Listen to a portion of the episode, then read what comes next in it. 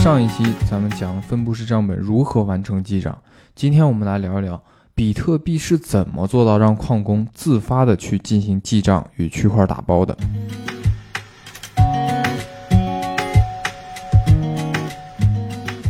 在比特币系统中，创造新区块的矿工往往会得到两种奖励，一种是比特币系统发放的奖励。在比特币系统诞生的初期，矿工每创造一个新的区块，就会得到五十枚比特币的奖励。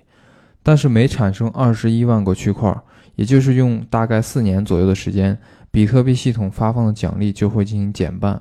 最近一次减半发生在北京时间二零二零年的五月十二日。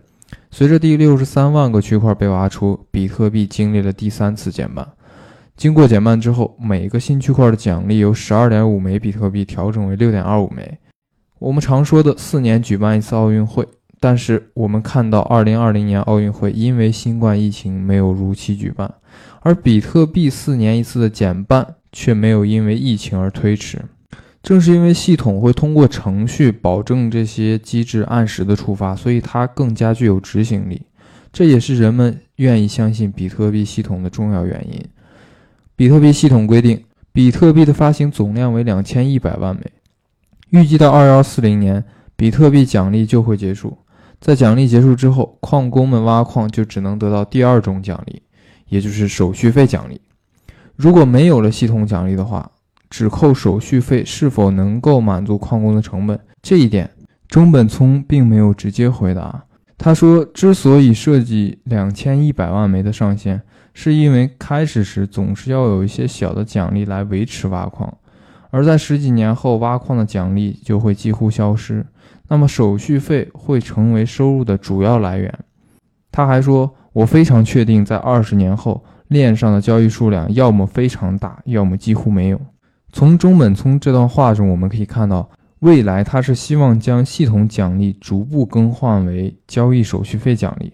那交易手续费奖励是一个什么样的机制呢？我们来看一下。人们常说天下没有免费的午餐，所以很多人想当然地认为比特币转账也一定需要支付手续费。其实这是一个误解，在比特币的底层系统中，并没有对手续费做强制规定。也就是说，手续费并不是强制收取的。在早期，由于比特币价格偏低，链上转账数目也比较少，很多矿工并不在意用户是否支付了手续费，所以很多没有支付手续费的比特币交易也被矿工打包确认了。但是，随着系统奖励的减少，矿工需要通过手续费来支付基本的支出费用，所以没有手续费的交易基本也就不会被打包了。那如果是银行转账，手续费会根据转账金额的大小进行收取，金额越大，手续费也就越高。但比特币的转账，手续费的多少和转账金额无关，转账一个比特币和转账一千个比特币，手续费可以是一样的。那影响手续费的主要因素是记账所占用的字节大小和比特币网络的拥堵情况，因为没有手续费的交易，基本不会被矿工打包确认。所以，很多比特币客户端钱包就自定义了手续费的标准，这导致不同比特币客户端转账的手续费可能不是一样的。目前主流的手续费标准是按照字节收费，每千字节收取零点零零零一个比特币作为转账的手续费。讲到手续费，这里还需要补充一个课外的知识点：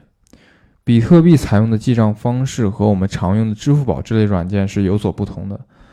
虽然我们用起来感觉很相似，但其实支付宝使用的是一种叫做账户余额的记账方式，而比特币则使用的叫做 UTXO 的记账方式，英文叫做 Unspent Transaction Output，被简称为 UTXO，翻译成中文叫未花费的交易输出。简单来讲，就是你给多个人同时转账，如果是支付宝，只需要校验你的账户余额是不是足够支付每一笔钱。而比特币则需要从你的钱包余额的来源进行查找。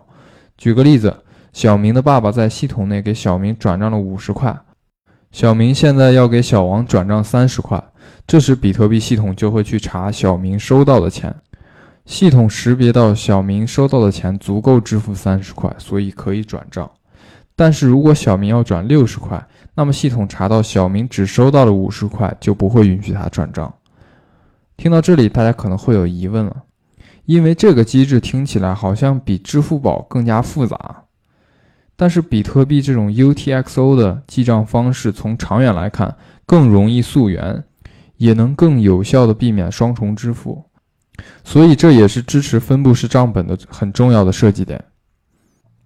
除了上面我们提到这些技术，比特币为了确保每个矿工手里的区块数据是保持一致的，每笔交易要等待六个区块才会被正式确认。